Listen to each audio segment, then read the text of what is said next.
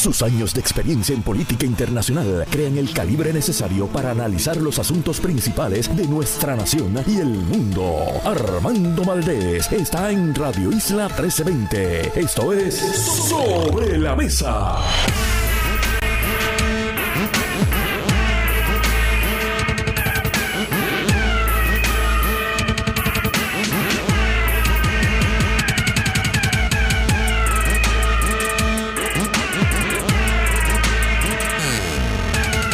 Buenos días Puerto Rico, soy Armando Valdés. Usted escucha Sobre la Mesa por Radio Isla 1320. Hoy en Sobre la Mesa Pablo José Hernández Rivera, ya oficialmente candidato a la comisaría residente de Puerto Rico, pero además nuestro analista aquí en Sobre la Mesa. Él se sienta a la mesa.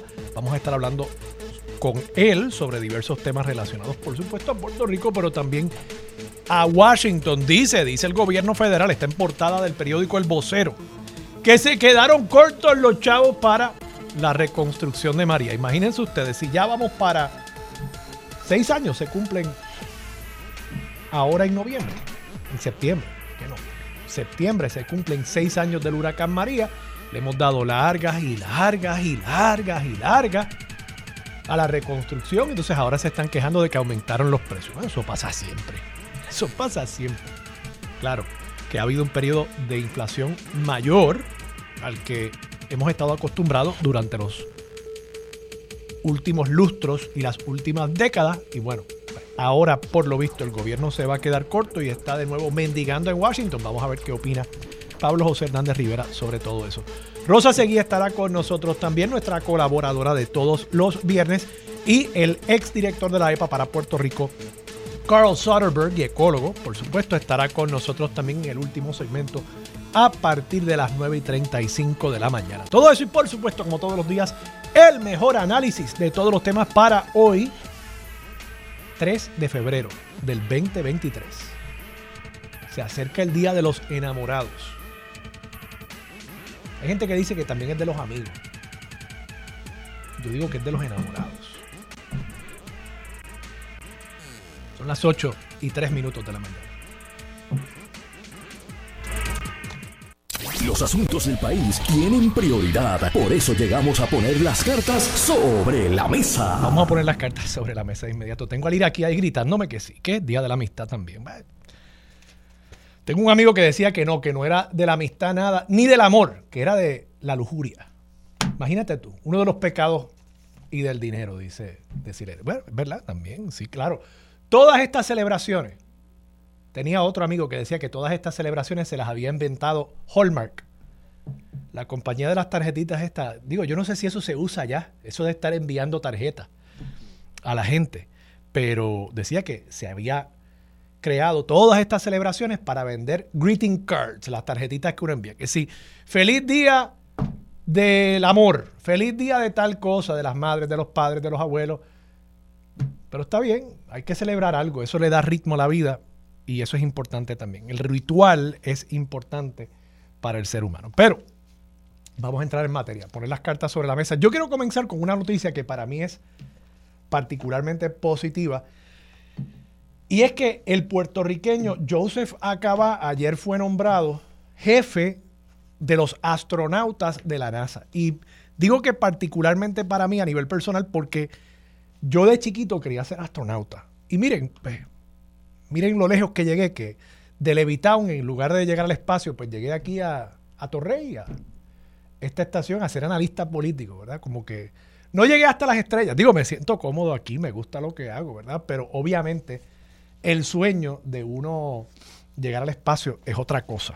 Y son pocos los que lo pueden hacer y son menos aún los que pueden decir que son jefe de todos los astronautas, del cuerpo de astronautas de Estados Unidos, de la NASA. Y Joseph Acaba, un puertorriqueño, es el jefe de los astronautas en la NASA. Y lo digo porque creo que nosotros los puertorriqueños, en las últimas décadas, y yo he dicho esto anteriormente, nosotros los puertorriqueños, si pecábamos de algo cuando por lo menos yo me estaba criando, era de pensar que aquí en Puerto Rico todo lo que pasaba era lo mejor del mundo. Ustedes recordarán, aquí se decía que la tienda, una de las tiendas por departamento de Plaza Las Américas, JCPenney. Voy a decir el nombre porque esto es conocimiento común. Todo el mundo decía que esa tienda era la que más vendía en todo el mundo. Y nosotros decíamos que éramos los mejores en X, Y, Z. Incluso hubo una campaña en un momento cuando yo era pequeño para tratar de traer a Puerto Rico las Olimpiadas para el año 2004, traerlas a San Juan. Muchos de nosotros que tenemos, como yo, 44 años ya, recordaremos haber sido niños cuando se estaba dando esa campaña. Y eso, aunque fuese un sueño, era un sueño que inspiraba algo de optimismo y positivismo en la gente. De nuevo, de haber pecado quizás de ser demasiado optimistas y creernos el centro del mundo en cuanto a lo positivo, me parece que el péndulo ha dado un giro en la dirección contraria. Y ahora somos, cuando hablamos de Puerto Rico, lo peor en todo. No, que si aquí en Puerto Rico tenemos la tasa de... Yo escuché una vez decir a alguien que aquí teníamos la tasa de eh, muerte infantil más alta del mundo. Eso es falso. Eso es falso. Puede que tengamos la tasa de mortalidad infantil más alta en Estados Unidos y cuare, en Puerto Rico todavía la expectativa de vida es más larga que en Estados Unidos. Pero aquí hemos llegado al punto donde ahora de pronto somos los peores en todo. Claro, eso es parte de una agenda política también. Y lo voy a decir con nombre y apellido, de la izquierda independentista en Puerto Rico, que todo lo quieren enmarcar en el debate del colonialismo y para echarle la culpa al coloniaje de todo, pues tenemos que hacer ver que todo en Puerto Rico es lo más malo. Y personas que incluso estamos fuera de ese sector ideológico, nos hemos convencido de eso también. Y dense cuenta, dense cuenta de la narrativa en los medios de comunicación. Todo en Puerto Rico es lo peor. Y yo creo que eso es una exageración también. Me parece que es una exageración también. Y es una exageración peligrosa, igual que pensarnos los reyes del mundo tiene sus lados negativos, pues creo que también pensarnos los más malos del mundo, los peores en todo, también tienen sus cosas negativas. Y cuando vemos noticias como esta, que un puertorriqueño ha llegado a ser jefe de astronautas en la NASA, y voy a darle retweet en mi cuenta de Twitter a una cartita que Armando Valdés hace muchos años, cuando yo tenía ocho años, le escribió a la NASA, para que ustedes vean. Le escribía maquinilla, imagínense ustedes, en el papel aquel que parecía... El iraquí está diciendo que estoy viejo. Pero mira, mira aquí, mira, mira lo que tengo acá arriba. Ah, qué sucio. Qué sucio. mira, todavía tengo todo el pelo aquí, todo el pelo. Yo estoy jovencito, papá. 44 never looked so good. Pero bueno, está bien, está bien, está bien. Que el iraquí tiene una deficiencia calórica en la cabeza, lo que pasa. Pero bueno, nada, el punto es que yo le escribí una cartita a la NASA, allá para cuando tenía 8 años en el papel aquel que era como papel de cebolla y que uno lo metía en la maquinilla, porque obviamente en aquella época no había email, por lo menos yo no tenía email cuando tenía 8 años, quizás. En la NASA lo tenían. Y yo le escribí una cartita diciéndole que yo quería ser astronauta. Y bueno, este caballero, Joseph Acaba, que nunca he conocido, pero si alguien lo conoce, mi sueño un día es conocer a este individuo y felicitarlo y darle las gracias por lo que está haciendo. Porque es una inspiración para los puertorriqueños, para los niños que, y niñas que están hoy soñando con ser astronautas y que quizás no lleguen a ser astronautas, pero mira, quizás lleguen a ser ingenieros en la NASA, quizás lleguen a ser eh, médicos que desarrollen nuevas tecnologías para que la gente vaya al espacio y colonicemos las estrellas algún día. Un puertorriqueño está liderando ese esfuerzo en este momento y eso debe ser razón para nosotros sentirnos orgullosos y para darnos cuenta todos los días cuando nos despertamos de lo que podemos hacer los puertorriqueños, de que no somos los peores en todo y que nosotros podemos echar para adelante. Vamos a hablar de otros temas. Quiero tocar eh, un tema que ya les adelanté en la introducción y es que el periódico El Vocero ha puesto en portada titular Corto en los fondos para obras. El director ejecutivo de la Oficina Central de Recuperación, Reconstrucción y Resiliencia, COR 3, Manuel Lavoy, plantea la necesidad de regresar al Congreso de Estados Unidos a pedir más dinero para la reconstrucción ante el alza en el costo de materiales y mano de obra debido a la inflación. El trabajo de un analista político, de un comentarista, como usted quiera denominarme a mí, es encontrar las conexiones que quizás otras personas no ven. El, periodista, el trabajo del periodista es reportar la información que está recibiendo, tratar de reportar la verdad. Incluso yo creo que el trabajo del periodista también es mediar entre distintas versiones de la verdad, porque hay veces en que pues, una persona va a decir, no, el mundo es plano, y un científico va a decir, mira, no, es que el mundo es redondo y aquí están las fotos desde el espacio. Y yo creo que el trabajo del periodista no es simplemente reportar la cita del científico y la cita del loquito que cree que el mundo es plano. Yo creo que habría que decir, primero habría que tener una razón para reportar la cita del loquito, porque hay mucha gente loquita por ahí gritando en las esquinas de la ciudad. Y eso no es noticia, así que habría que tener una razón para reportar que esa persona ha dicho que el mundo es plano. Por ejemplo, si un político nuestro, y saben que no dudo que en el Capitolio haya alguien que crea que el mundo es plano, pero si un político nuestro creyera eso y lo dijera, eh, pues eso sería noticioso. Porque pues, estaríamos entre eh, un país liderado pues, por, por personas eh, que, están enfrentándose directamente a, un consenso científico amplísimo. Pero el periodista, si lo reporta, tendría que decir, bueno, pero la verdad es que el mundo es redondo, todo el mundo lo sabe y los científicos lo han conocido. los romanos sabían que el mundo era redondo, de paso. Así que el trabajo del periodista es reportar hechos. El trabajo del analista es buscar las conexiones entre eso que hace y reporta el periodista y tratar de profundizar sobre eso y entender lo que está pasando. Entonces yo voy a conectar esto con algo que discutí ayer con el amigo José Caraballo Cueto, el economista. Y yo le decía a José Caraballo Cueto que en Puerto Rico hace apenas 18 meses había economistas diciendo que el plan fiscal iba a provocar, incluso el plan fiscal propiamente lo decía, que para el 2030 Puerto Rico iba a regresar a tener déficits. Y que eso implicaba que el plan fiscal iba a llevar a Puerto Rico nuevamente a la quiebra. Y esa era la cantaleta. Y de nuevo, claro, eso volviendo al tema anterior, eso estaba también vinculado a una agenda ideológica de algunos de esos economistas, de querer vincular todo esto, el desastre, a la colonia. ¿Ah?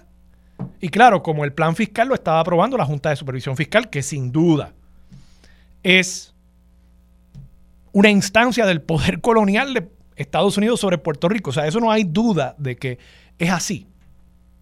Ven que yo puedo creer eso y a la misma vez no creer que somos los peores en todo. Y creer que no todo es causa del poder de la Junta en Puerto Rico. Yo sé que eso le vuela la cabeza a algunos, pero pues sí, yo puedo tener esos diversos pensamientos a la misma vez. Pues hace 18 meses, por sus tendencias ideológicas, muchos economistas aquí decían que ese plan fiscal era malo y que ese plan fiscal iba a provocar la quiebra de Puerto Rico. De nuevo. Cuando de pronto se abrió la pluma de los fondos públicos para darle dinero a las uniones y a los empleados públicos, pues de pronto no era simpático ir a los medios de comunicación a decir que eso era malo. A pesar de que ese gasto adicional en beneficios a los empleados públicos no estaba contemplado en el plan fiscal que ya antes de haber contabilizado esos gastos adicionales, los economistas estaban diciendo que nos iba a llevar la quiebra. Por tanto, si antes de ese gasto adicional era malo el plan fiscal, después de ese plan sumársele ese gasto adicional, pienso yo que el plan fiscal tiene que ser peor. Antes era malo, gastaste más dinero del que estaba en el plan fiscal, ahora es peor ahora podría implicar que esa quiebra va a llegar antes de lo que tú estabas anticipando hace 18 meses. Pero ¿verdad que no han escuchado a ningún economista, salvo por José Caraballo Cueto y algunos otros, unas contadas excepciones? Decir eso, claro, porque ahora es antipático ir en contra de todos los beneficios para la clase eh, del servicio público en Puerto Rico. Yo lo que pasa es que no me quiero para nada. Así que, pues, Y creo que alguien tiene que tratar de representar la voz de la clase media trabajadora en Puerto Rico. Y eso es lo que yo intento hacer aquí todos los días. Humildemente, lo que trato de hacer. Pero bueno, traigo el tema porque el mismo gobierno que ha repartido cerca de 2 mil millones de dólares en gastos recurrentes en beneficios a empleados públicos y que está hablando de que hay tanto dinero que ahora hasta se pueden bajar las contribuciones, es el mismo gobierno que ahora va a ir a FEMA y al Congreso a pedirle más dinero porque se quedaron cortos con las obras de reconstrucción que el gobierno se tardó en diseñar e implementar, por tanto, exacerbando el problema de la inflación, porque si estas obras se hubiesen empezado hace dos años, hace dos años había inflación, siempre hay inflación. Lo peor que le puede pasar a una economía es que haya deflación, siempre hay inflación. Pero de ordinario la inflación en Estados Unidos y por consiguiente en Puerto Rico es de un 2 a un 3%. Y eso es el nivel normal de la inflación. Hace dos años estábamos ahí. Si hubiésemos empezado estas obras hace dos años, pues no tendríamos este problema ahora. Pero ahora el gobierno dice, tenemos este problema. Pues el problema fue creado por el gobierno, por la dilación, por la burocracia, por la corrupción en el desarrollo de estas obras de reconstrucción. El problema lo crea el gobierno. Y ahora quieren ir a donde la metrópolis, Washington, para pedir que se les resuelva el problema. Pero ¿qué sucede? El problema se resuelve con más chavos. Y cuando lleguen allá a Washington y le digan, oye, me hace falta más dinero. Ajá, te hace falta más dinero. Y no vas a poder completar estas obras sin más dinero. No, no voy a poder, no. Estoy en la quilla. Ajá. Oye, déjame sacar aquí un par de articulitos del periódico El Nuevo Día, del vocero, de primera hora, de Metro, del San Juan Daily Star, para los que, ¿verdad? Pues lean solo en inglés. Oye, aquí dice que tú acabas de reclasificar tus empleados públicos y que eso costó 132 millones al año. Aquí dice que los aumentos salariales que tú concediste sin tener fuente de repago cuando lo hiciste originalmente, van a costar en los próximos cinco años 850 millones de dólares. Y cuando uno va sumando todo eso, aquí dice que tú le diste 475 millones de dólares en bonos porque te sobró dinero. Porque tú estás tan y tan holgado. Ese departamento de Hacienda ha recaudado tanto dinero que sobraron 500 millones de dólares de tus propios contribuyentes y tú lo repartiste en bonos algunos que llegaron a ser de 12 mil dólares. Y ahora tú vienes a decir que te falta dinero para acabar las obras de reconstrucción. Pero ¿con qué cara vamos a ir a Washington a pedir eso? Y estas son las consecuencias no intencionadas de la politiquería puertorriqueña. Y ayer lo decía Caraballo Cueto, que en momentos en que estamos con recaudos alegadamente en exceso de los estimados, lo que debería estar haciendo el gobierno no es gastando el dinero, como si esto fuese a ser la condición permanente de la economía de Puerto Rico. Y eso de paso es desconocer la historia de Puerto Rico desde los inicios. Desde los inicios de la historia escrita de Puerto Rico, Puerto Rico ha sido un país que ha dependido y que ha sufrido ante esa dependencia de los ciclos económicos relacionados a el situado en su momento, de los fondos federales, de los fondos que enviaba España para la construcción de las murallas, ha sido siempre un ciclo que en inglés se conoce como un ciclo de boom and bust. Y entonces ahora estamos esperando que porque ha llegado lo mismo que siempre ha, esperado Puerto Rico, el situado americano, que de pronto esto sí, en esta ocasión sí que sí, después de 500 años de ese ciclo de boom and bust, ahora sí que sí, esta vez vamos a lograr superar ese ciclo y esto va a ser realmente una panacea, una utopía económica permanente donde se va a poder costear todo ese gasto ad infinitum. Y pues yo creo que eso es ilusorio pensarlo. Y creo que pues, los mismos economistas que hace 18 meses decían oye, ese plan fiscal es malo. Cuando lo único que veían era que el plan fiscal incluía unos pagos para los bonistas, era malo. Cuando incluyó unos pagos para los empleados públicos, es bueno. Y ahora estamos cortos de chavos para la reconstrucción de Puerto Rico. Entonces, oye, es una disonancia cognitiva que se le hace difícil a cualquier persona y a cualquier analista de radio encontrar las conexiones racionales entre una noticia y otra. Porque claro, no vivimos en un país racional, vivimos en un país enteramente irracional gobernado por seres humanos enteramente irracionales también. Y así estamos en esta encerrona. Hay chavos hasta para votar, pero no hay chavos para reconstruir. Vamos a ver qué le dice el Congreso. Y vamos a ver cuando regresemos de la pausa qué nos dice Pablo José Hernández Rivera sobre toda esta encrucijada que tiene Puerto Rico en Washington en la próxima sección aquí de Sobre la Mesa por Radio Isla. Regresamos, soy Armando Valdés, usted escucha Sobre la Mesa por Radio Isla 1320. A esta hora se sienta a la mesa Pablo José Hernández Rivera. Pablo, buenos días, ¿cómo estás? Buenos días, Armando, y saludo a toda la radio audiencia. Te tengo que preguntar, ¿cómo va la campaña? va, va muy bien. Eh, ayer anuncié, cuando salieron los recaudos de la comisionada residente, pues hice un aproveché para hacer un contraste de que según la información publicada y procesada de la Comisión Federal de Elecciones, ella tiene cerca de 264 donantes que le han dado un promedio de 1.750 dólares y nosotros, eso es ella en dos años, nosotros en dos semanas tenemos 250 y pico de donantes y una donación promedio de como 150 dólares. Así que estoy bien orgulloso de que estamos llevando una campaña, como diría en inglés, de grassroots, motivando a la gente a donar eh, cantidades pequeñas. Claro, vamos a hacer actividades de recaudadores grandes también, pero queremos tener ese balance para poder comunicarle al país que estamos atendiendo los problemas del inversionismo político y tratando de dar el ejemplo. Pablo, para quedarnos por un momento en la política local, luego quiero hablar contigo sobre eh, diversos temas de Washington, pero se ha abierto ya el proceso para tanto la elección de varios escaños en la Junta de Gobierno del Partido Popular, incluyendo unos escaños adicionales que van a llevar a esa Junta a la cifra un tanto inmanejable, me parece a mí, de más de 50 miembros y también se está abriendo el proceso de candidaturas. Esa elección de la Junta va a ser en febrero. También se abre el proceso de candidaturas para la elección de la presidencia y las dos vicepresidencias en mayo.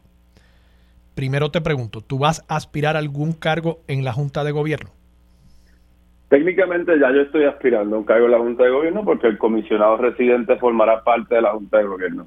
No anticipo aspirar en esta elección por esa razón que te dije eh, todavía no lo he descartado completamente, pero no tengo esa inclinación.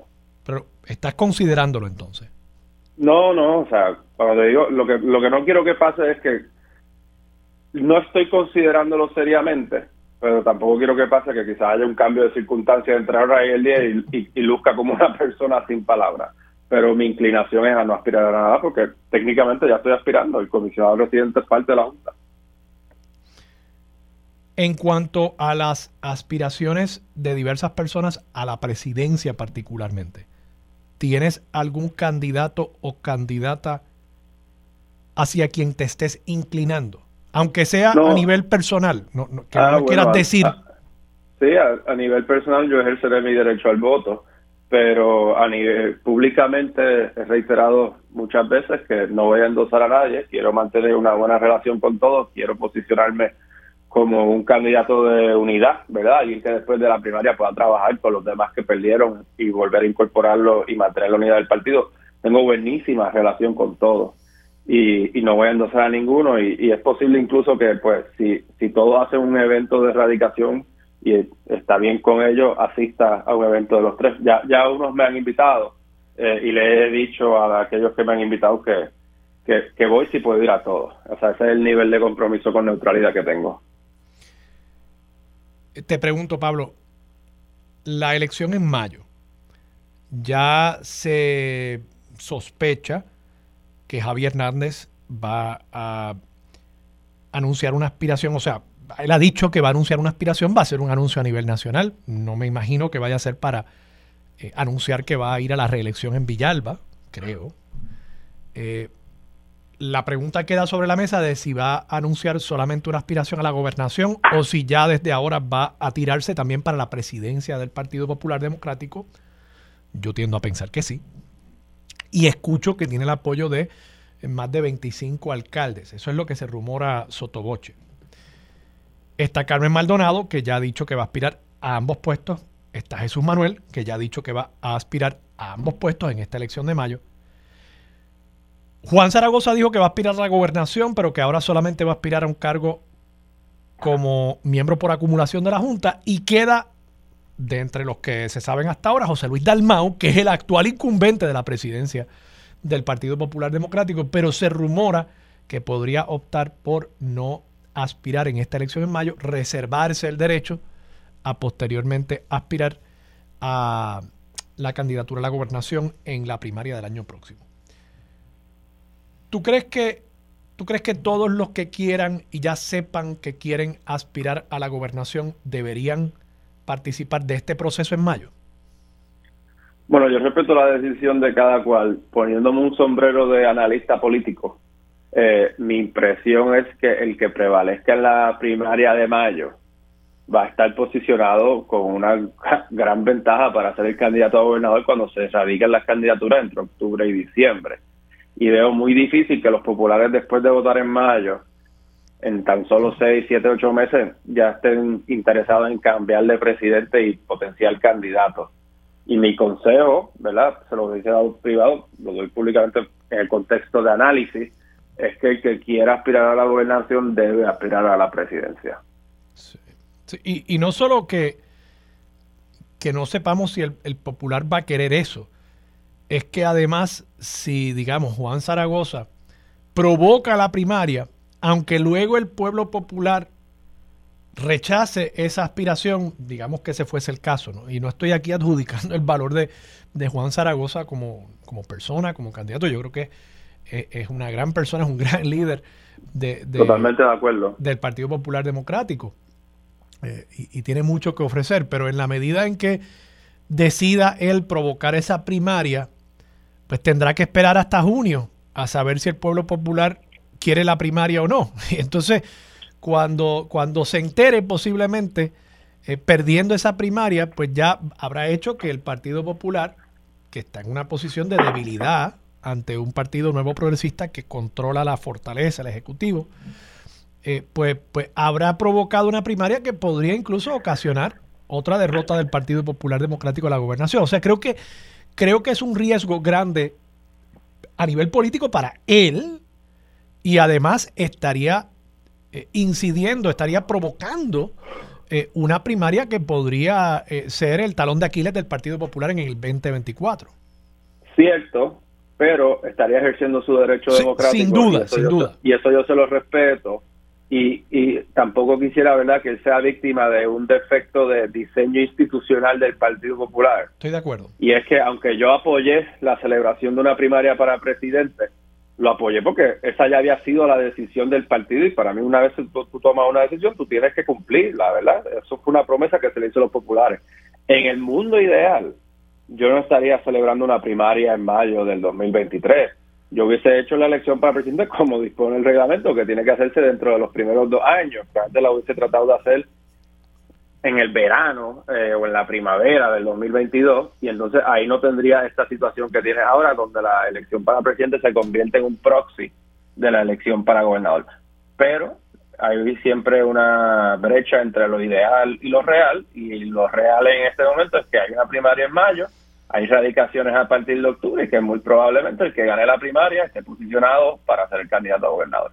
Sobre todo si ya están corriendo personas que están interesadas en ser gobernadores. Sí, sí, sí no, y, que, y que incluso yo, yo creo que desde el punto de vista estratégico, creo que uno de los errores, y lo, y lo, voy a catalogar así como error de Juan Zaragoza, es decir, ya yo sé que yo quiero correr para la gobernación y que voy a correr para la gobernación, pero no quiero aspirar ahora a la presidencia. Distinto sería si hubiese dicho, no, mira, yo voy a correr para una posición en la Junta y todavía estoy tomando una decisión sobre mi futuro político. Pero entonces, si ya tú sabes, pues entonces parecería ser eh, una, una decisión eh, por, por conveniencia y por estrategia suya, ¿verdad? Privilegiando y primando el interés suyo en lugar de poner primero al, partido, que yo creo que, es un problema. quédate con el sombrero de paso de, de analista político por un momento. Yo hacía este mismo argumento ayer en cuanto a lo que se rumora será una primaria en el Partido Nuevo Progresista, porque lo que estoy escuchando de el interior del Partido Nuevo Progresista es que el gobernador Pierluisi tiene los números para ganar eh, una elección general, pero que podría perder una primaria. Y hay personas diciendo que Carlos Díaz Olivo, en una columna ayer en el periódico El Nuevo Día, que una primaria nuevamente en el PNP podría provocar la derrota del PNP en el 2024. Entonces, eh, te pregunto si, si como analista político, ¿tú crees que se justifica en un partido que se rete a un incumbente que tiene las de ganar? Si eso podría provocar descarrilar las aspiraciones de esa colectividad en la que milita evidentemente Jennifer González. O sea, si, si Jennifer está poniendo primero la lealtad a sus ambiciones que la lealtad a su ideal. Yo siempre he creído que los incumbentes deben tener casi un derecho, ¿verdad?, de aspirar a la reelección sin un retador interno, a menos que surja una situación extraordinaria, y yo no veo esa situación extraordinaria dentro del PNP. Pero yo no soy PNP y ellos pues ellos pues sabrán más que yo de cómo, se le percibe a Pierluisi ahí adentro. Cuando yo hablo de situación extraordinaria, estoy hablando, por ejemplo, yo no creía que Acevedo Vilá debía aspirar a la reelección en el 2008 porque estaba acusado a nivel federal. Eso para mí es una situación Y tenías, y tenías razón y yo estaba equivocado en aquel momento. Ah, pues. Eh, y no sé qué edad tú habrás tenido en el... ¿Qué edad tú tenías en el 2008, Pablo? Tenía, cuando eso pasó, 16 a punto de cumplir 17. Pues, pues tenías más sabiduría que un Armando Valdés que tenía en aquel momento 28 años, creo. Ya, che, era bien joven. Era bien joven, sí. Este... ¿Qué te estaba diciendo? Me distraíste ahí. Y soy bien joven eh, todavía, me, molestó el, el, pretérito que usaste ahí. Bueno, yo, dije que eras bien joven, yo no dije que no eras joven. Oye, Pablo, me eh, tengo que ir a la pausa, pero antes de irme a la pausa, un comentario breve tuyo para cerrar el tema de la política local y enfocarnos en Washington por un momento en el próximo segmento. Jennifer González hace un señalamiento bien serio cuando eh, precisamente desata los rumores acerca de su potencial reto primarista a Pedro Pierluisi dice que el gobierno está eh, discriminando políticamente, tomando represalias contra quienes apoyan su aspiración a la gobernación. ¿Qué te parece a ti? Eh, ¿Tú tomas eso en serio o fue simplemente algo que se dice en tribuna? No, lo tomo en serio. Cuando se, nota que ya no preparó bien lo que iba a decir allí, que estaba improvisando y, y dijo eso sin pensar bien en las consecuencias, y pues cuando uno suele decir cosas en ese nivel de descuido, usualmente uno está diciendo la verdad. Eh, y son, como tú dices, eh, alegaciones muy serias. Que son verdad o no son verdad, eh, verdad, en, o sea, yo creo que ya se cree lo que se está diciendo. Ahora bien, si, si las alegaciones son verdad o no, no te sé decir, en la política siempre hay mucho chisme, tú lo sabes, y siempre hay personas que se sienten perseguidas por cualquier cosa. Así que eso habrá que investigarlo, pero si ella ya lanzó esa acusación, ella entonces tiene que decirle a las víctimas que, vayan a las autoridades. Pablo, vamos a la pausa. Regresamos con más de Sobre la Mesa por Radio Isla 1320. Regresamos. Soy Armando Valdés. Usted escucha Sobre la Mesa por Radio Isla 1320. Y a esta hora sigue sentado a la mesa Pablo José Hernández Rivera. Pablo, varios temas que quiero tocar contigo de Washington. Eh, primero, la portada del periódico El Vocero eh, dice que eh, Puerto Rico se está quedando corto con los fondos para obras, entiéndase las obras de reconstrucción, y que el director de Core 3, Manuel Lavoy, va a estar yendo al Congreso para pedir más dinero. Dicen que eh, se están quedando cortos porque la inflación de los últimos 18 meses, dos años, está afectando el precio de las obras cuando se están yendo a cotizar y subastar. Entonces, yo planteaba en el primer segmento del programa que primero me parece que esto es un problema de creación del gobierno. O sea, ha habido una dilación que todo el mundo la ha reconocido, incluso la secretaria de Energía ayer, Jennifer Granholm, dijo aquí en Puerto Rico, cita, Puerto Rico tiene que eliminar la burocracia yo no creo que ella quiera decir eliminar la burocracia, ¿verdad? Pero eliminar eh, cortar. El, el, exceso de burocracia, creo que es lo que ella quiere decir. Burocracia hay, tiene que haber, si no, pues después viene el caso de corrupción dirigido por los federales también, así que cuidado con eso. Pero, pero sin duda que hay un exceso de burocracia, ha habido desidia, ha habido negligencia, ha habido corrupción, ha habido lentitud en el desembolso de estos fondos y por tanto llegamos al punto que empezó a impactar la inflación de los últimos 18 meses, cosa que no hubiese pasado si hubiésemos comenzado estas obras hace dos años. Pero entonces, sumo a eso, este problema es de creación local y vamos a pedir más dinero en momentos en que el gobierno ha dicho que tiene un exceso de dinero en las cuentas de banco del Departamento de Hacienda, que se han repartido 2 mil millones de dólares en bonos, aumentos salariales recurrentes, etcétera, etcétera. Entonces me cuestiono y te pregunto a ti en tu experiencia en Washington, ¿cómo verán estos mensajes, esta disonancia cognitiva que provocan esta diversidad de mensajes contradictorios? ¿Cómo reaccionará el Congreso cuando lleguen allí con esta solicitud?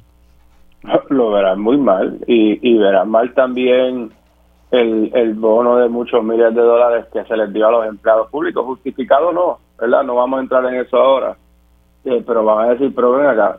Es lo que es que, Armando, tu, tu pregunta contestó la pregunta. Van a reaccionar como reaccionaría cualquier persona con dos dedos de frente. Ustedes tienen un exceso de fondos y lo que están haciendo es eh, repartiéndolo en bonos, no están bajando contribuciones, no están tratando de poner eh, su, su aportación en estos proyectos de reconstrucción. y Con, este un Congreso republicano ahora, de paso. ustedes crearon el problema, ¿verdad? Por, por lo lento que fueron. Ustedes tienen un exceso de dinero y entonces están viniendo a pedirnos más dinero para resolver el problema que ustedes mismos crearon. Eso, yo a veces le digo a la gente, yo soy autonomista no solo porque quiero más poderes para Puerto Rico, sino porque creo que los puertorriqueños tenemos que saber gobernarnos nosotros mismos. Y estos son de esos ejemplos que uno dice, pero es que cómo uno puede ir a defender la autonomía de Puerto Rico, más allá de argumentos filosóficos, teóricos de que tenemos derecho a gobernarnos nosotros mismos, etcétera, tienes que demostrar tu capacidad para autogobernarte. Y, y es una barbaridad. Y, y tú sabes, ahora que tú mencionas eso, el Partido Popular debe darle seguimiento a los acuerdos de la cumbre económica que hubo en la Casa Blanca hace como dos meses, porque yo creo que hablamos de eso en este programa. Casi todos los acuerdos de esa cumbre decían, agencia tal del gobierno de Puerto Rico le toca trabajar con agencia tal para esto. Pero ¿qué han hecho las agencias de Puerto Rico en cuanto en, rumbo a esa dirección? Eso es algo que hay que hacer de fiscalización.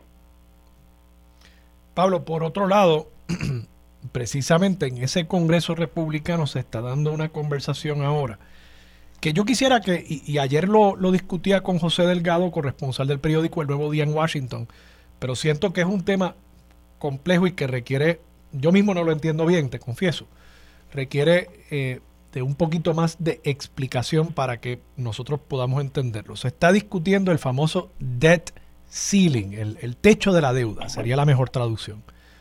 Uno, ¿qué significa eso? Y dos, ¿qué poder de negociación tiene realmente la Casa Blanca con un Kevin McCarthy que solo un miembro de la Cámara de Representantes puede pedir un voto de no confianza y desbancarlo como presidente speaker de la Cámara de Representantes Federal?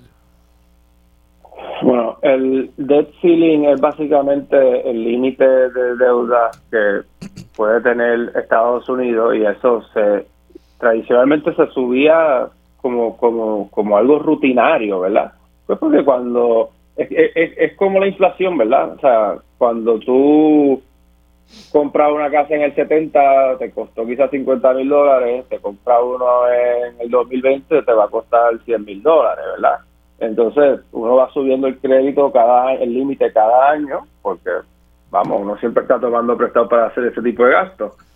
Y como en el, si no me equivoco, fue en el 2011 que se convirtió en un balón político, que es una manera que el Congreso republicano, cuando los republicanos están en mayoría y el presidente demócrata, pues como que agarran, eh, secuestran, eh, la, la, usan ese issue para secuestrar a, a la Casa Blanca y tratar de obtener concesiones de política pública. No creo que es una buena práctica, creo que es una práctica muy arriesgada desde el punto de vista económico, pero hasta ahora, ¿verdad? Ha resultado en, en algunos cierres de gobierno, pero afortunadamente tampoco ha desencadenado en ninguna gran crisis.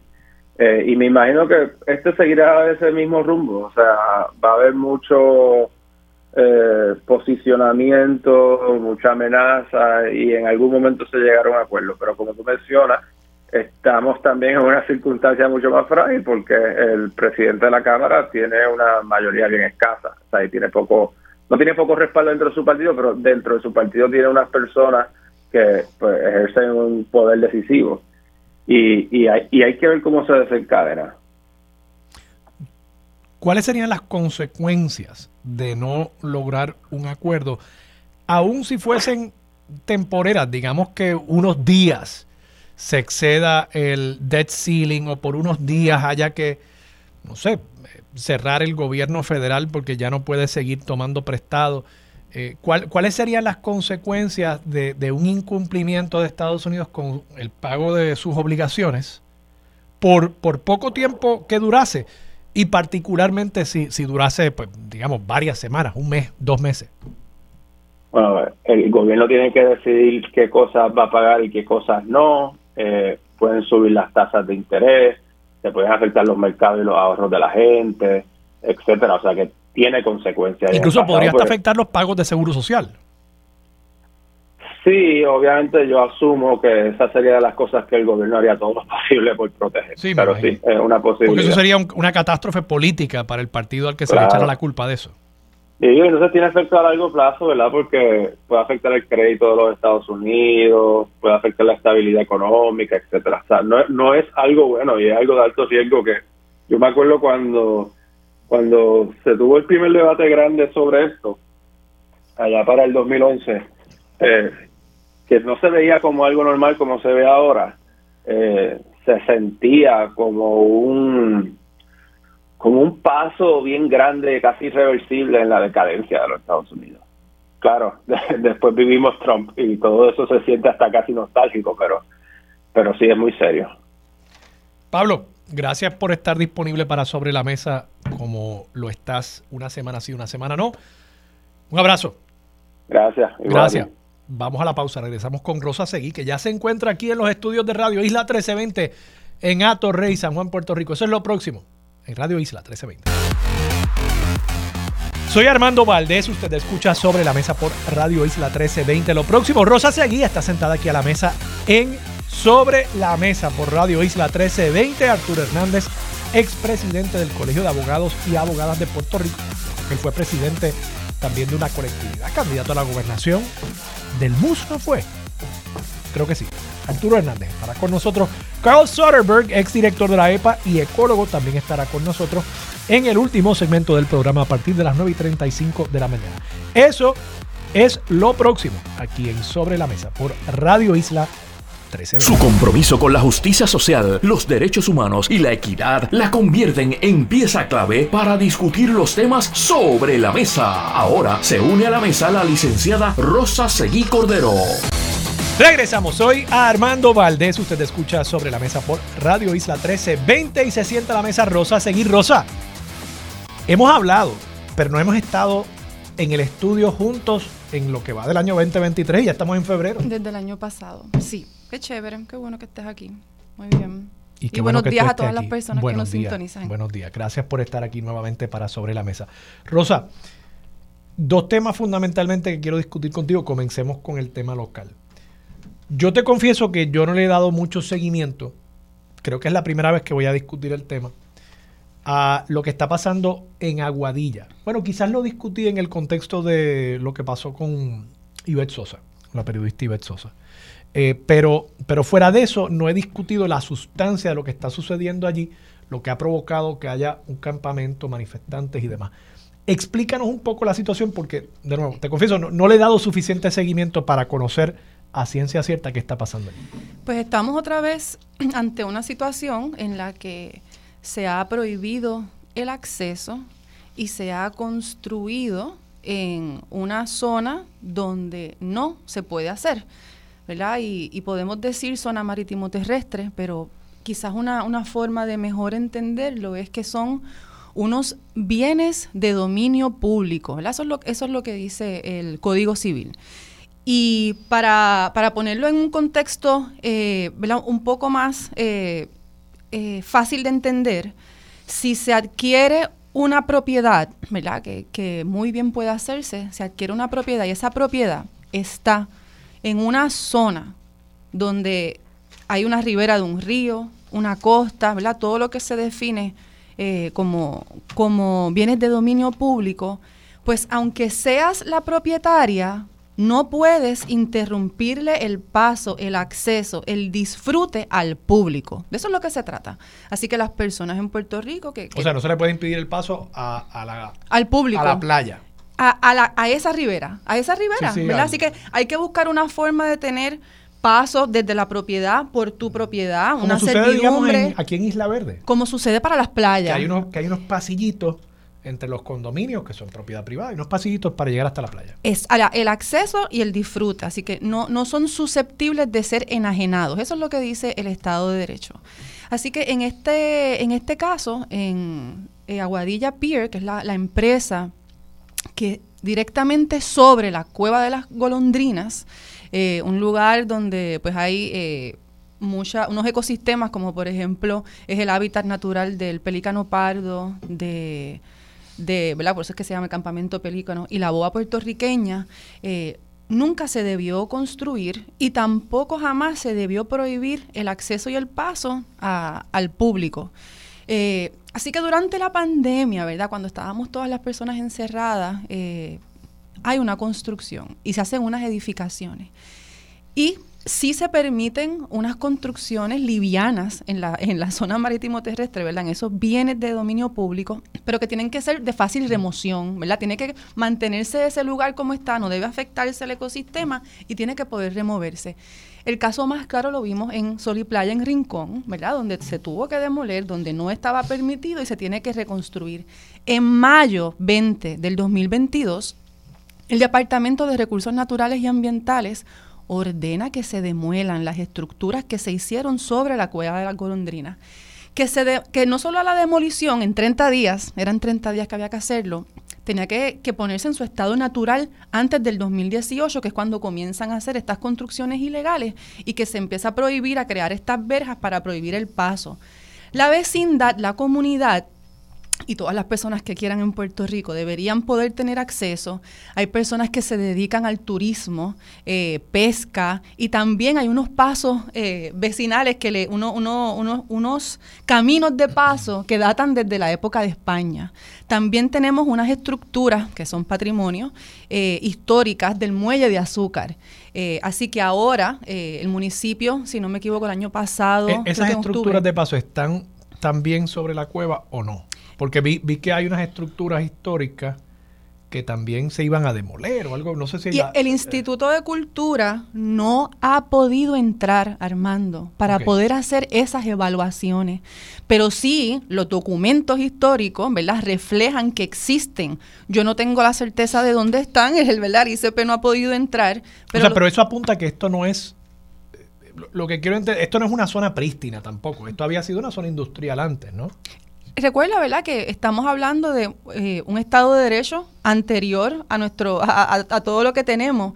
Eh, y sí, era la, el muelle de azúcar, por supuesto que había la industria del azúcar ahí, pero el Instituto de Cultura de Puerto Rico no ha podido entrar para hacer sus evaluaciones y, se, y se opone, ¿verdad?, a que se demuela cualquier estructura que haya estado existente, porque la orden de demolición es a lo que hizo eh, Aguadilla Pier, ¿verdad? Es a lo que esa compañía, a, lo que esa este, compañía este construyó. hemos visto fotos. Desde el 2018 en adelante, todo lo que se haya construido no tenía permiso, no puede estar y tiene que estar, eh, se, tenía que haber demolido. Estamos ya más de ocho años después. ahí? Ese es otro de los asuntos, porque existen distintos permisos, eh, existe información, ¿verdad? La prensa ha cubierto que aunque se solicitó para una cosa, terminó siendo para otra. Y parece que son unas estructuras residenciales, pues, ¿verdad? Eh, un, desarrollo muy grande para de, cemento y de, y de viviendas que, que, pensamos que son de lujo eh, para esta zona. Eh, pero ese, otro, ese, es otro de, los de los y para eso hay los permisos. Eso también está en entredicho. Está en entredicho porque el Departamento de Recursos Naturales ha dicho que no hay forma de que sobre la cueva de las golondrinas, ¿sabes? No hay manera, ni que el deslinde no hace falta, dijo el Departamento de Recursos Naturales y Ambientales, que es una de las solicitudes que quiere hacer el Aguadilla Pier ahora, para que se diga, mira, sí, ahí se puede. Y el Departamento de Recursos Naturales es, dijo que no. Pero Rosa, aquí hay varios temas y, no, no estoy entendiendo bien. Hay hay un tema con la zona marítimo terrestre, que es una cosa, y ahí pues entraría el tema del deslinde. Están unas estructuras históricas de este antiguo muelle de azúcar, ¿no?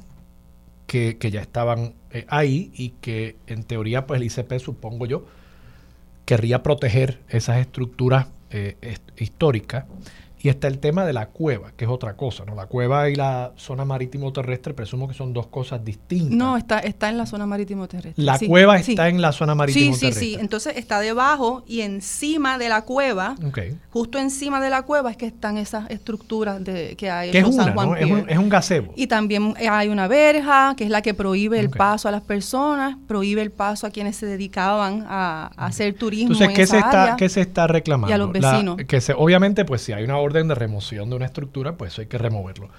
El resto del desarrollo, si tuviera los permisos, ¿habría un problema con, ese desarrollo? Depende de dónde esté, por supuesto. Sí, así de sencillo. Hay que ver dónde es que está localizado, qué es lo que se pretende hacer y si en efecto los permisos reflejan lo que se va a hacer.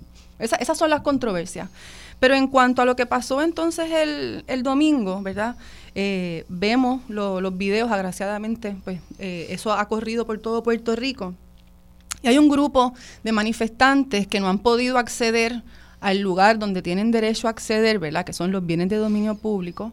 Eh, y a sabiendas de que están en un lugar donde no se puede prohibir el paso, que es un lugar público donde por supuesto la constitución protege el ejercicio de, de la huelga, de la protesta, de las manifestaciones, de la libre expresión y de la asociación, llega un grupo de, de personas armadas a sacar a quienes tienen el legítimo derecho de estar ahí. Y a sacar, ¿por qué lo decimos? Bueno, están en una protesta, ¿verdad? Se ve que es pacífica, están ¿Dónde, las personas ¿Dónde están las personas? Cuando en la verja, a sacarlos. Están encima de la cueva de la golondrina, en el espacio donde Aguadilla Pier ha construido una verja y no permite el paso a las personas. Pero el terreno donde estaban, y, y digo, hago esta pregunta simplemente por entender, yo pienso que nada justifica el dispararle a alguien. Eh, y mucho menos un asunto de, que hayan estado en una propiedad privada lo que fuera.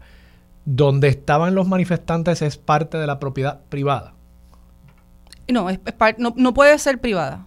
Es en la zona marítimo terrestre no susceptible de ser enajenada. Es en el bien de dominio público, justo encima de la cueva de la golondrina. Todo está ahí, todo está ahí Armando, ¿verdad? Eh, se extiende esa... pero hay controversia de si donde... O sea, donde es exactamente donde el Departamento de Recursos Naturales y Ambientales dijo que no se podía construir nada porque no es Pero una cosa es que no se pueda construir algo ahí, otra cosa es que impedir el acceso. Eh, está bien, pero otra cosa es que no sea propiedad privada.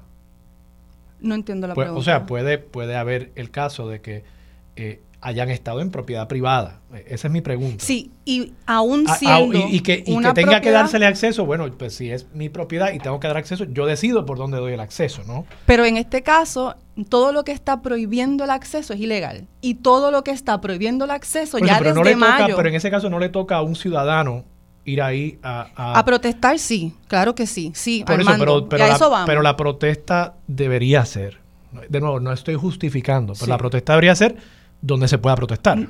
Y es en los bienes de dominio público donde por eh, la constitución, sí, el, tribunal ha definido qué es lo que se puede regular y lo que se puede regular. Pero la posesión, el que yo, aunque algo, aunque yo tenga algo tuyo, aunque yo, digamos, tú esa cartera, eh, yo la, yo la tomo, ¿verdad? Y, tengo posesión de ella. El caso de un apartamento cuando una persona está alquilando un apartamento, el dueño del apartamento y, y, deja de pagarme la renta, yo no tengo derecho a entrar a ese apartamento a sacar a la persona patada. Por disposición de ley.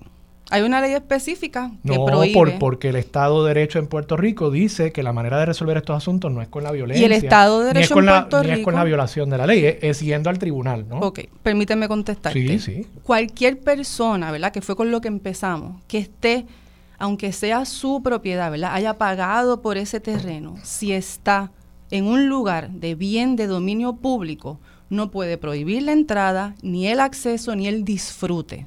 Así que, cuando ya tenemos una orden Pero del ¿cuál es el departamento... bien de dominio público aquí? La, ribera, la ribera, toda esa zona. Y ya el departamento... ¿Esto es una ribera o es zona marítimo terrestre? En este caso es una zona marítimo terrestre, Por eso, no ¿verdad? hay un Porque río no ahí, es río, claro, es- es agua, claro. ¿no? Pero la, la razón por la cual yo vuelvo a la ribera, porque es la forma de mejor entenderlo, ¿verdad? Porque decimos la costa y decimos propiedad privada y se nos hace difícil entender hasta dónde es.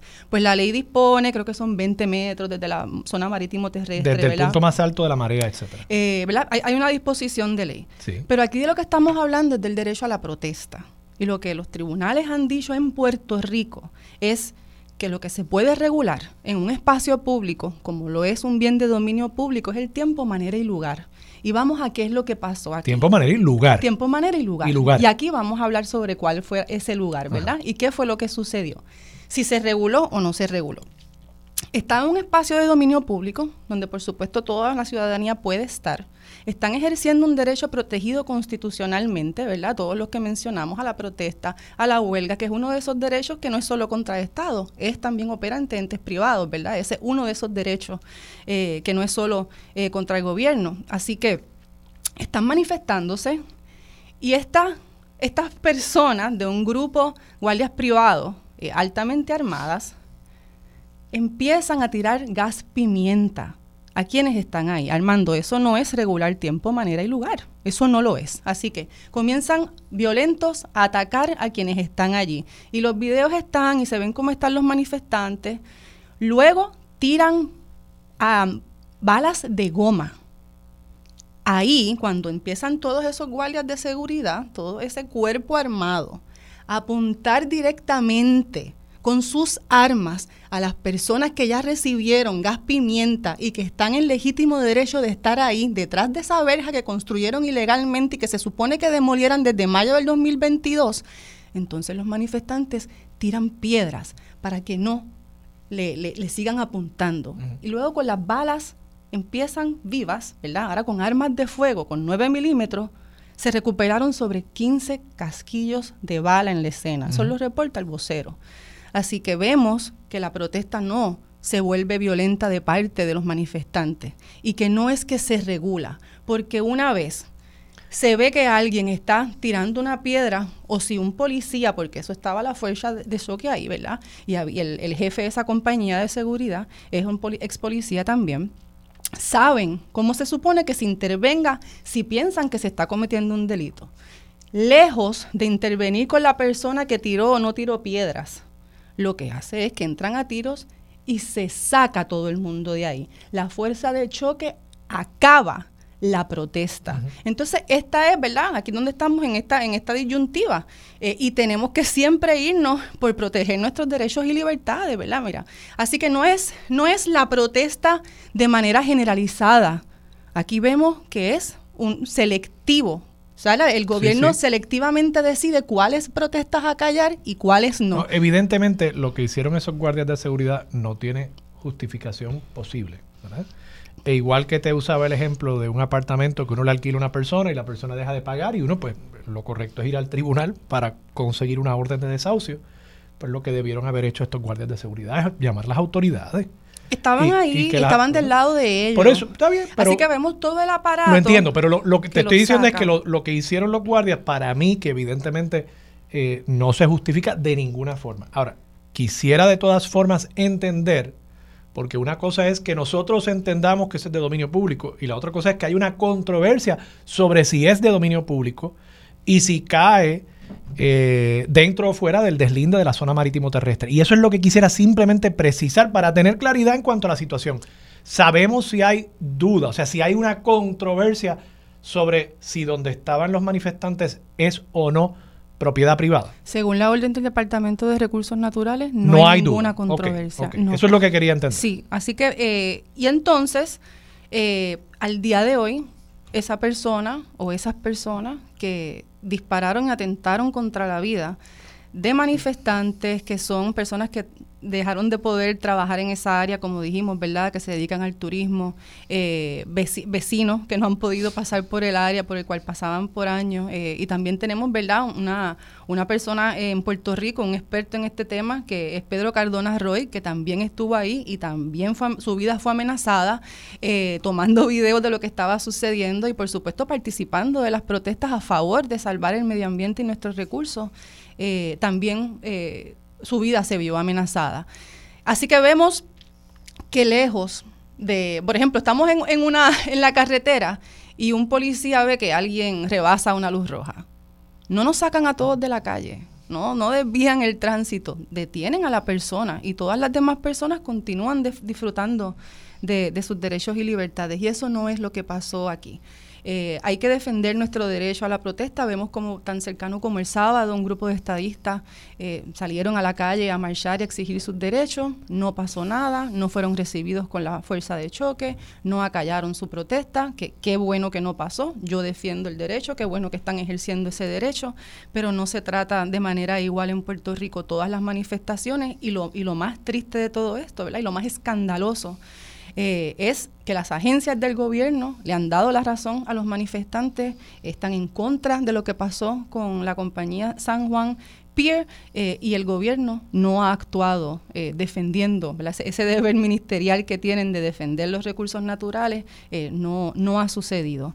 y pues continuamos ejerciendo el derecho a la protesta, tenemos que continuar defendiendo nuestros derechos y libertades, sabemos que están entredichos y, insisto en que vimos en vivo a una persona comportándose como un grupo de paramilitares, atentando contra la vida de muchas personas que estaban ejerciendo su derecho, y es escandaloso, ¿verdad? Yo que participo de, manifestaciones y protestas, eh, no es concebible que si alguien al lado mío tira una piedra, yo tenga que temer por mi vida, yo piense que alguien tiene derecho a sacar armas y apuntarme, y mucho menos acabar con mi vida.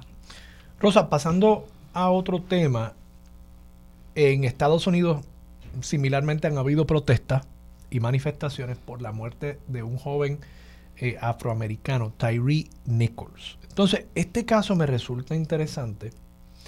Obviamente sabemos de toda la violencia policíaca en Estados Unidos. Eh, sabemos también de que esa violencia policíaca tiene un componente racial muy marcado los eh, afroamericanos, particularmente varones jóvenes afroamericanos, tienden a ser eh, víctimas eh, en un grado muchísimo mayor que personas blancas, digamos, de la violencia policíaca.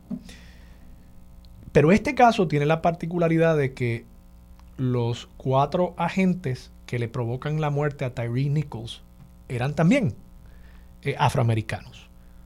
¿Cómo, ¿Cómo entendemos este caso? Tú tienes una experiencia muy particular, tú eh, fuiste asesora legal eh, en la Policía de Puerto Rico trabajando con temas de, derechos civiles. ¿Cómo entendemos este tema de, del uso excesivo de la fuerza policial, que también tiene relación con el tema anterior que estábamos discutiendo? Pero ¿cómo lo entendemos en el contexto de Estados Unidos y de las dinámicas eh, raciales que se dan allí? Y aquí también, de paso, no, no quiero minimizar, aquí también en Puerto Rico hay, hay mucho racismo, pero quizás en Estados Unidos un poquito más eh, explícito eh, y evidente en, en, cuanto al tema policiaco. Aquí se manifiesta más quizás con el tema eh, étnico, digamos, contra la comunidad dominicana, por ejemplo, que también tiene un componente racial, naturalmente. Sí, sí, eh, sí, lo, vemos en Puerto Rico y la, la reforma policíaca, ¿verdad? Esa, cuando comienza la División de Derechos Civiles del Departamento de Justicia de los Estados Unidos a investigar la policía de Puerto Rico es precisamente por las cientos de querellas que recibieron de personas dominicanas. Así que, ¿verdad? Sí vemos cómo está la cuestión racial, eh, ¿verdad? Y no solo del color de piel, pero también, como, como bien dice, del lugar de origen. Pues tenemos que hablar de que pensamos que hay unas, unas instituciones que, se pueden eh, reformar, eh, pero más allá de una reforma, pues tenemos que llegar a la conclusión, por como bien comienza, ¿verdad? Este tema, a la que se tienen que. Transformar y este exceso de militarización de la policía, especialmente en Estados Unidos, en Puerto Rico, yo creo que es lo que nos, tiene, ¿verdad? Eh, sufriendo eh, sistemáticamente esta violencia. Son muchas jurisdicciones del mundo, muchos países que, no tienen a sus policías armados, al mando, ¿verdad? Eh, lo vemos en Europa, eh, que cuando ven que hay tantos policías armados y que la primera respuesta a cualquier detención donde se sospecha que se está cometiendo un delito es sacar armas y apuntar a la persona, pues drasta con cómo eh, debe haber un enfoque que no sea de la mano dura, ¿verdad? Que no sea el de lanzar armas, el de amenazar, el, de amenazar, el de amenazar la vida, eh, porque, la, porque entendemos que como tenemos un uniforme y una placa, eso está permitido. Así que, eh, ¿verdad? Atado con el, con el tema anterior, ¿verdad? Hemos normalizado que salga una fuerza de choque, que lo que está es diseñada para atender eh, motines y, situaciones fuera de, que se salen de control de seguridad lo hemos normalizado. Y hemos normalizado que, se maten a las personas antes de saber si están armadas. Lo vimos con el joven eh, el año pasado, joven de 16 años que se creía que se había robado un carro y recibió, Que no se lo había robado. Que no, claro Y aunque se lo hubiese robado. Tampoco, gracias, correcto, ¿ves? Así que... O más vale la vida de un chamaco de 16 años, aunque sea un pillo de carro, que el valor del carro. Mientras continuemos pensando, ¿verdad? Y continuemos normalizando y aceptando tenemos que tener estas conversaciones y, darnos cuenta que la solución a los problemas no es sacar armas, apuntar, amenazar vida y mucho menos disparar. O sea, los policías, distinto a cualquier persona, se supone que tengan un entrenamiento para cómo van a atender esas situaciones y también mental, que es lo que no estamos viendo, ¿verdad? Cómo está la policía con sin retiro, sin seguro social, trabajando largas horas sin que le paguen sus su, horas extras, ¿verdad? También hay un desgaste físico en todo Puerto Rico, en todas las agencias. Te pregunto, en tu experiencia, ¿tú has visto que en Puerto Rico se haya tratado, al menos de proponer o ensayar, propuestas que se están viendo eh, en Estados Unidos de tener otros profesionales, trabajadores sociales, por ejemplo, que respondan a situaciones que de ordinario provocan que se despache un policía. Eh, porque hay situaciones donde uno envía a un policía y, eh, está la famosa frase esa, cuando tú eres, eh, cuando tú tienes un martillo, tú crees que todo es un clavo, ¿verdad? Pues si tú crees que para cualquier emergencia, una situación de, una persona que está teniendo una situación, un breakdown psicótico, digamos, y tú envías a un policía, pues, pues el policía tiene una serie de herramientas que no son las que tiene un trabajador social o un psicólogo. Entonces, despachar distintos profesionales podría eh, un poco bajarle el tono a esa situación. Pues el ejemplo clásico es en, la, en las escuelas, Armando, que se llama rápidamente al, aparato punitivo, ¿verdad? Se arresta, se entra en violencia, se priva de libertad, son todos estos eventos traumáticos. ¿Esas alternativas no se han ensayado aquí? Eh, se supone, ¿verdad? Y por eso ahora en más escuelas tenemos trabajadores sociales, psicólogos, eh, así que sí, se, se, está tratando de moverse, pero si el gobierno, ¿verdad? Si el ejecutivo, si la administración, eh, reconociendo que hay un problema de violencia, ¿verdad? En Puerto Rico, generalizada y específica en contra de las mujeres, pues se tienen que tomar, eh, se tiene que tomar esto mucho más eh, tienen que tomar medidas drásticas. Así que yo, El, llamado es a que recapacitemos y nos demos cuenta que, hace falta esa, esa, transformación. Y pues quiero también dejar claro que uno de los inicios fue el senador, ahora senador Gregorio Matías, quien es de origen dominicano.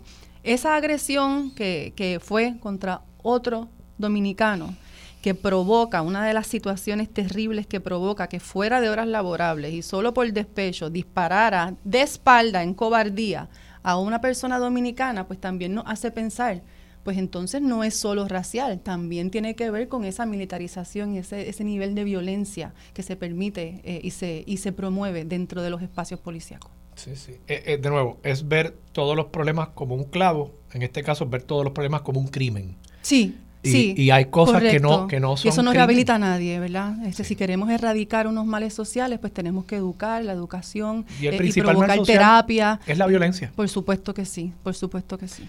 Rosa, gracias por estar disponible otra semana más Claro para sí. Sobre la Mesa. Hasta Hablamos el viernes próximo. Espero que aquí mismo en el estudio Claro de nuevo. sí. Un abrazo. Vamos a la pausa. Regresamos con más de Sobre la Mesa por Radio Isla 1320. Regresamos. Soy Armando Valdés. Usted escucha Sobre la Mesa por Radio Isla 1320. Tengo el privilegio de tener un expresidente del Colegio de Abogados y Abogadas de Puerto Rico, el amigo Arturo Hernández. Arturo, buenos días. ¿Cómo estás? Muy buenos días, Armando. Encantado en estar contigo en este momento, en este espacio, junto a tu audiencia. Muchas gracias, muchas gracias a ti por estar disponible. Arturo, Eh, te pregunto, el caso de, de Sixto George, te confieso que si has, si te has expresado sobre el tema, no te he escuchado hasta el momento y me interesa mucho tu perspectiva porque te considero una persona de, un criterio totalmente independiente en esto. Y, y no sé, me sospecho que aquí ha habido, o sea, en un juicio sobre cómo se manipulaba la opinión pública, yo creo que puede haber habido un poquito, un poquito de, de manipulación de la opinión pública. También, no sé si manipulación, pero creo que ha habido mucha información que se ha filtrado, muchas cosas que se han dicho, y, y me cuestiono si aquí la, la defensa pues no tenía una estrategia para el tribunal y una estrategia para fuera del tribunal. Eh, y entonces te pregunto, ¿cómo tú has visto el caso? De- Desde tu perspectiva independiente, ¿cómo tú has visto el caso? Armando, yo creo que el caso ha dejado patentado, ¿verdad? Que si no ha habido ese manejo que tú dices, sí ha habido una, tentativa o intentona. Más que nada sobre la opinión pública, se ha hecho conscientemente de que parte de ese público son los miembros del jurado. Y me explico. Por determinación del Tribunal Supremo de Estados Unidos se sabe que toda causa criminal en un veredicto por jurado, la convicción tiene que darse por unanimidad. ¿Qué ocurre? Tenemos una figura que es que el acusado, estando ahí, primero se le presume inocente hasta que se le pruebe, más allá de duda razonable, que es culpable. Son criterios importantes en un proceso. Por otro lado, el acusado tiene derecho a guardar silencio y no sentarse a testificar. Y ese silencio no puede ser interpretado en su contra. ¿Qué ocurre? Que si se sienta el acusado a testificar, la gente podrá pensar, pero en vez de haber estado hablando a la prensa, tenía que sentarse allí a hablar, testificar en el juicio. Claro, lo que, lo que ocurre es que tú sabes que nosotros como abogados conocemos que una vez un, testigo nuestro, en particular el acusado, se sienta y declara, abre la- las puertas para en el contrainterrogatorio que sea entonces interrogado por la fiscalía y que pueda haber manifestaciones o admisiones que realmente lo incriminen. Cuando quiera explicar algo, puede estar admitiendo algún elemento de un delito que se haya cometido y ya con eso tú mismo te inculpaste. Bueno, y Arturo, en este caso, Sixto George en algún momento durante la semana pasada dijo que él se iba a sentar a, a testificar y entonces no lo hizo. O sea que también creo que ahí él mismo quizás se hizo daño. Es probable, es probable, pero sí sabemos, por lo menos la impresión que nos da a nosotros es que lo que ha intentado es sembrar la duda Sí. en alguno de los miembros del jurado, le basta con que uno nada más tenga la duda de que haya cometido los delitos o no. Y yo creo que todo lo que ha hecho a través de la prensa ha sido precisamente ese el objetivo. En cuanto a lo- al procesamiento y, y- y el asunto de la participación o la estrategia del abogado, yo creo que el abogado es un abogado de mucha reputación y experiencia y que tiene mucho récord a su favor en revocaciones en el circuito de Boston de sentencias emitidas acá en el distrito de Puerto Rico.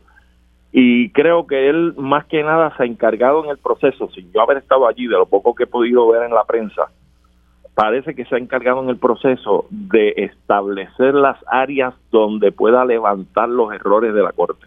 Para ir a ¿Eh? apelar posteriormente en caso de que recayera Sí. una, un veredicto de culpabilidad. Arturo, Eso es así. una de las áreas precisamente donde ha sembrado esa semilla para que eso posteriormente crezca y se convierta en el árbol de un argumento en apelación en Boston, ha sido en el tema, y me gustaría que nos intentaras explicar para que entendiéramos, el, el tema de si es un elemento esencial de este caso el que haya habido una coordinación con la figura, entiéndase Raúl y Maldonado, que se alega tenía el control sobre el material que se iba a utilizar para extorsionar.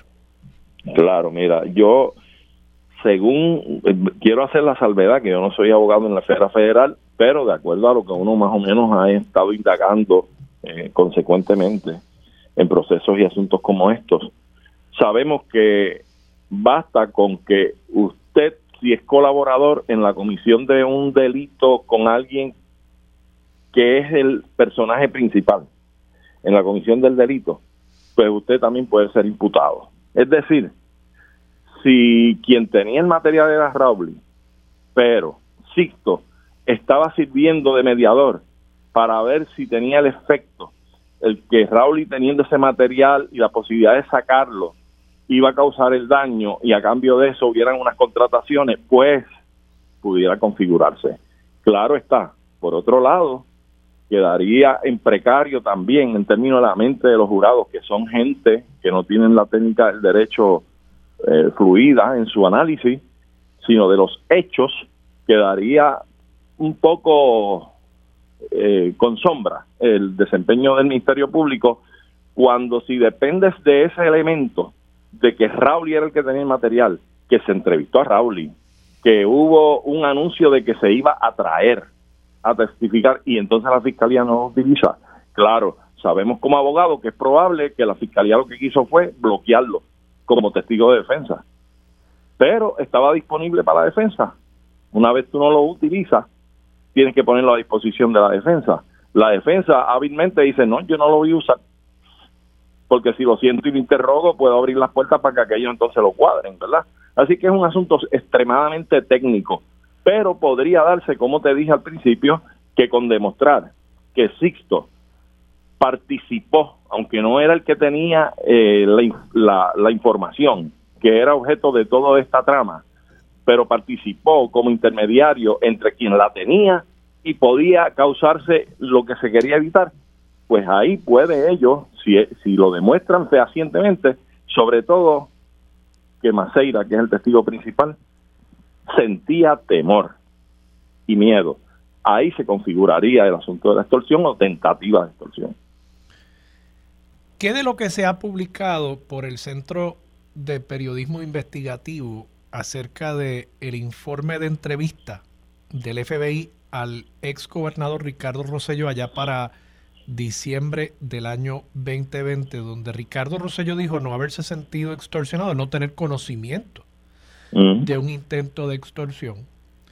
Empatemos eso con que en marzo del 2021, cuando Sixto George es arrestado, Ricardo Rosello publica en Facebook, pues mira, sí, eh, trató de extorsionarme y, no me di el, brazo a torcer.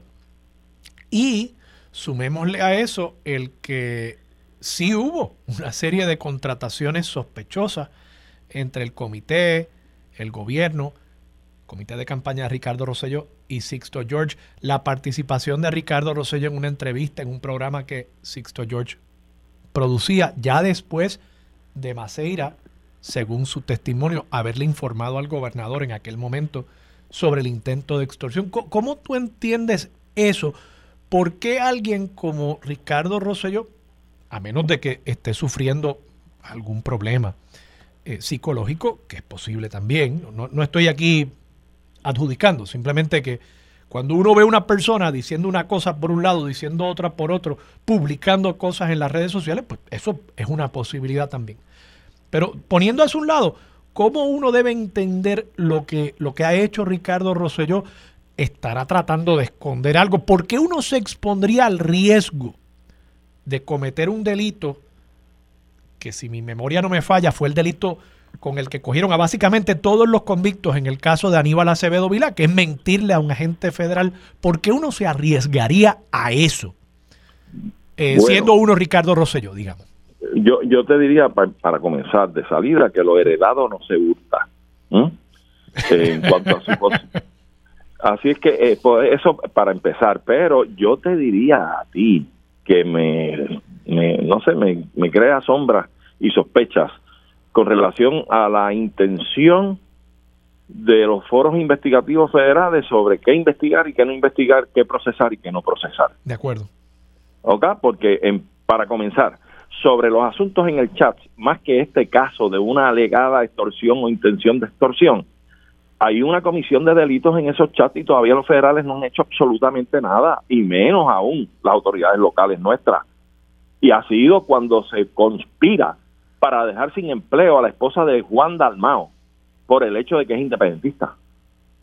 Eso es un delito. Eso es una conspiración para afectar a alguien en su empleo, que es funcionario público. ¿Eh? Y eso no se ha investigado, no se ha procesado nada. En cuanto a lo que tú me planteas de Ricardo Rosselló, de igual forma me levanta bandera a mí que en las redes haya publicado lo que tú mencionaste hace unos segundos atrás, de que en aquel momento decía que trataron de extorsionarlo, no, dobló el brazo, etcétera, y cuando los federales le tocan la puerta y habla, dice que no se sintió extorsionado. Los federales no pueden corroborar ni, ni, ni siquiera confrontarlo con sus expresiones en esas redes y lo que le está diciendo ahora para demostrarle usted me está mintiendo a mí como agente federal. Ahí hay una comisión de delito. Ahora, esa ambivalencia de él está desde un inicio, porque para comenzar yo te diría a ti que el temor y el pánico que sintió Maceira no fue a nivel personal. Si sintió algún temor y pánico fue que saliera el escándalo a la luz pública, porque sabía que su jefe y sus láteres como él, que era miembro de la cosa en Fortaleza, se iban a ir todos a pique como se fueron. Ese era el pánico que tenía, que eso saliera a la luz pública de verdad. No es que él sintiera pánico personal porque estaban atentando contra su seguridad y su persona. De eso no se trata aquí. Pero Roselló se la jugó toda. Porque a pesar de ese vaivén y de ese lleva y trae, Roselló se encargó de que su comité político sí contratara, a Sixto para mitigar daño en esa crisis. Así es que es un, un caminar errático, contradictorio desde un principio yo creo que este caballero Roselló hijo siempre ha demostrado esa ambivalencia y ese juego de pie que realmente lo que hace es sumirlo en posiciones, posturas y expresiones totalmente contradictorias. Ahora, vuelvo y te digo, me resalta que los federales no hayan hecho nada porque evidentemente les mintió a los federales cuando dijo no me sentí extorsionado o mintió en el chat cuando dijo intentaron extorsionarme y no di mi brazo a torcer. Digo, una cosa no es incompatible con la otra. Pues puede decirme, intentaron extorsionarme, reconozco, pero yo no me sentí que pudieron extorsionarme y no sentí miedo. De paso, Arturo, y me tengo que ir ya a la pausa, pero eh, tú, planteas el tema de, de Anthony Maceira. Eh, y, y, yo creo que aquí también se ha intentado hacer ver que Anthony Maceira es eh, esta figura totalmente inocente. Y aquí yo buscando rápidamente en el internet, Maceira dijo que él le informó al gobernador, entiendo yo que el 21 de junio del 2019, sobre el intento de extorsión de, de Sixto George.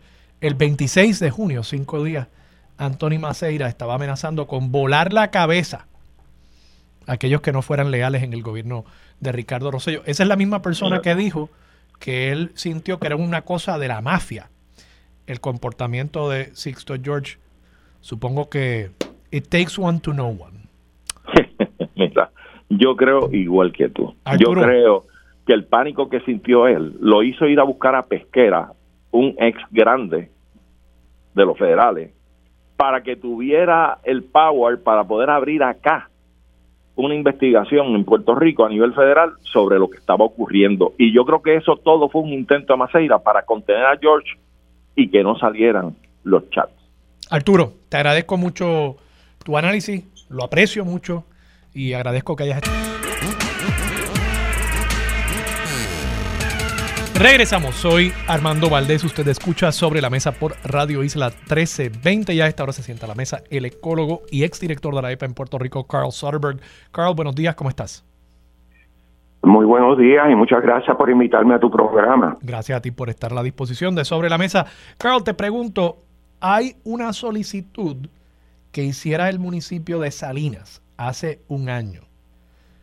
Entiendo que lo que solicitaban era remover unas cenizas que hace 15 años se habían mezclado con otros materiales para pavimentar un camino en ese municipio y ahora ante el deterioro de ese pavimento, e, esas cenizas se han ido liberando, antes estaban encapsuladas, se han ido liberando y eso pues ha tenido un efecto sobre las comunidades aledañas. Recursos Naturales le ha denegado un permiso a el municipio de Salinas para remover ese material y disponer de él según la solicitud original del municipio en un vertedero autorizado a esos fines. E, explícanos un poquito la situación, por qué Recursos Naturales deniega el permiso, considerando que este material ahora parecería estar suelto, y, y qué tipo de riesgo supone esto, cuán común era el uso o es el uso de este tipo de ceniza en, en la pavimentación en Puerto Rico?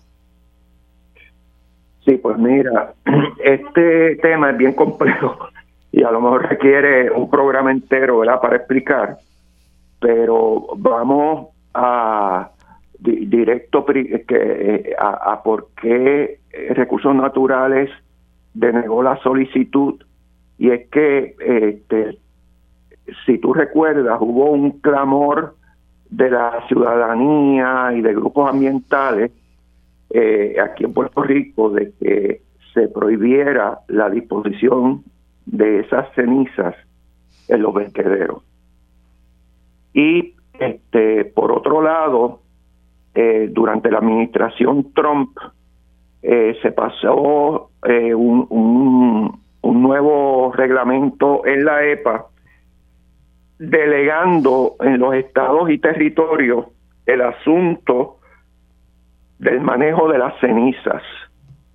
Y eso se interpretó como una medida de la administración Trump de flexibilizar eh, lo poco que existía en, en cuanto al manejo de las cenizas, porque entendían que los estados y territorios donde había estos problemas, pues a lo mejor pues iban a flexibilizar las reglas. ¿Qué pasó?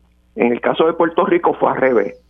En el caso de Puerto Rico se enmendó el reglamento de desperdicios eh, no peligrosos y, y, peligrosos que tiene anteriormente era la Junta de Calidad Ambiental y después cuando se fusionó con recursos naturales, recursos naturales donde se prohíbe tajantemente la disposición de estos residuos de la quema del carbón en los vertederos en Puerto Rico. Y te recuerdo que anterior a ese cambio reglamentario, varios municipios pasaron ordenanzas municipales prohibiendo la disposición de esos residuos en, en, en los vertederos que estaban ubicados en su jurisdicción. Entonces, ante ese pedido de la alcaldesa, pues me imagino que Recursos Naturales acudió al reglamento y el, reglamento es tajante. Pero el reglamento, según, Carl, según lo que estoy leyendo en el, en el reglamento, digo, por lo menos en, en la nota que publica un, un, extraordinario periodista del Nuevo Día, Gerardo Alvarado, eh, aquí dice que el reglamento, específicamente la regla 11C, se refiere a vertederos clandestinos. Eh, bueno, y los, los SRS también. Sistemas de relleno sanitario. Eso sería. Exactamente. Un sistema de relleno sanitario sería cualquier tipo de vertedero, aún por ejemplo el de Carolina, que cumple con todas las disposiciones habidas y por haber. Correcto. Ok, ok, ok. O sea que. Entonces, pues, no, pues, y, y, y, qué. Ok. Eh, entonces, ¿qué alternativa tendría el municipio de Salinas, Carl? Perdóname. Que, o sea, okay, no, no, se puede disponer en un, en un, relleno sanitario, en un vertedero, ¿qué alternativa tiene el municipio? Dejar que la calle siga eh, deteriorándose y que esas cenizas sigan eh, entrando al aire, al ambiente de esas comunidades aledañas. No, mira, la, ¿verdad? la, una de las alternativas es que se remueva y se lleve a disponer a los Estados Unidos. Claro, eso tiene un costo. Y, y, y, y, ¿quién va a pagar por eso? Eh, yo estoy seguro que AES no va a querer pagar por eso. Eh, no sé si hay una eh, pues, legalmente se le puede requerir eh, eso a esta altura eh, y, volver y volver a sellar, encapsular eso de nuevo, repavimentarlo bien, tirar algo encima. No sé, o sea, estoy preguntando. Bueno, yo lo que leí es que creo que la semana que viene va a, va a haber unas reuniones con FEMA, con el CORTRE, creo que la EPA va a participar también para tratar de buscarle una solución al asunto, porque según también leí yo, ¿verdad?, en los medios informativos, eh, todo esto surge por lo, por el huracán María y luego me imagino que con Fiona, que atacó fuertemente al sur, pues también exacerbó la situación y uno podría hacer el caso, ¿no? Como en otras instancias. Que es parte de un desastre federal. Perdóname. Que es parte de un desastre federal. Exacto. Y que y te pregunto, Carl. Que le permitan eh, atender en parte este problema. Seguro. Carl, te pregunto, ¿cuán dañino es esto para la salud de las comunidades aledañas según tu criterio científico? Mira, lo que pasa es que este eh, así a grosso modo es difícil eh, este, indicarlo, pero finalmente se va a llevar a cabo un muestreo del acuífero y de la y de los pozos que tiene acueducto en esa área de Guayama Salinas que pudieran estar afectados por las cenizas. Y eso pues va a determinar si se está afectando el acuífero y si se, se está afectando el agua potable que se sirve en esa área, porque déjame decirte, en el caso específico de Salinas, Salinas depende 100% del agua subterránea. Correcto. Eh, eh, te pregunto, me queda muy poco tiempo. ¿El efecto principal es sobre el agua o también el que este material esté suelto en el aire pueda afectar a ciudadanos que respiren eh, eh, ese material? Mira, obviamente este material que, que, que se tenga acceso al aire, ¿verdad? Porque no está compactado va, va a tener efecto no solamente por lo eh, eh, este desperdicio encapsulado, una cosa como como el polvo común y corriente. O sea, tú, tú, tú, tienes una calle que sea no está pavimentada y está llena de barro nada más, y en tiempos de sequía tú pasas por ahí con un carro y se levanta polvo, te afecta. Yo no estoy diciendo que una cosa es equivalente a la otra, lo que te digo es que, que, que sí afecta. ¿A qué grado? es lo que hay que averiguar. Lo que te pregunto por último, Carl, ¿cuán común fue el uso o es el uso de ceniza en material de pavimentación en Puerto Rico?